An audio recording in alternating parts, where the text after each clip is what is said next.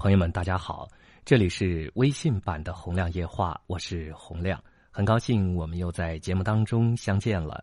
今天啊，在节目当中想跟大家一起聊一聊养生的话题。先问大家两个问题：为什么现在西医的影响超过了中医？为什么现在西方管理方式的影响超过了中国的管理方式？每个人可能都没思考过这个问题，但是今天一问。您也许有自己的答案。中医上有一句话说：“上医治未病，不治已病。”也就是说，真正高明的医生都是防患于未然，按着自然节律饮食起居，教给人养生之道。古人说：“不仅一年有四季，一天也有四季。一天的春是从早晨三点钟开始的。”三点钟是立春，春天主生发，意思是说三点钟春天已经来了，我们就可以起床读书活动了。五点钟是一天的惊蛰，惊蛰是小动物经过冬眠要恢复活动的时候，这个时候起身锻炼一下身体，比如说打打太极拳，练练八段锦。这些古老的养生方式都是内壮法，它强壮的是内在的五脏六腑，而不仅仅是外在的骨骼肌肉。经过锻炼之后，一身血脉畅通，整天的精神都很好。六点钟是一天的春分，春天的一半就要过去了，所以最迟也不能超过六点钟起床。否则，你没有赶上春天的生发季节。春天生的不好，夏天长得就不会很茂盛。古人的这种养生方式，一直到民国初年都保持着。特别是在清朝的时候，清朝的皇太子早晨三四点钟，太监就在门外叫他了，说：“鸡鸣即起，勤政爱民。”三四点钟就要起床锻炼身体、读书了。自从民国以后，我们为了向西方学习和国际接轨，做了一个最大的改变，就是我们上学、上班起床的时间越来越靠后了。你说，让一个人早晨三点钟起来读书，他觉得是天方夜谭，这叫什么呢？这就叫积非成是。把错误的积累多了，人们认为错误的是正常的，反而把正常的认为是不正常的了。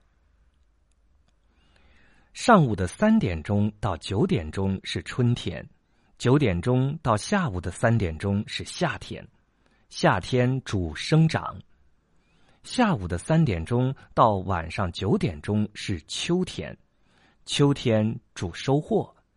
有收获也有收藏的意思，这个时候不要做剧烈的运动，否则会影响晚上的睡眠。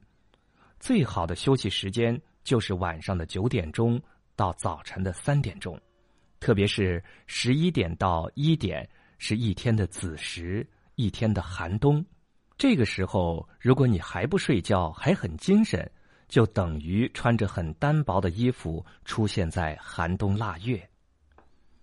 朋友们，以上给大家介绍的这个养生之道，是不是特别的形象生动啊？好了，朋友们，我们在今天的微信版《洪亮夜话》节目当中，跟大家聊到的这个养生的话题，短小精悍，希望对于您的生活能够起到帮助的作用。那今天我们的交流就到这儿，我是洪亮，下次同一时间我们再会。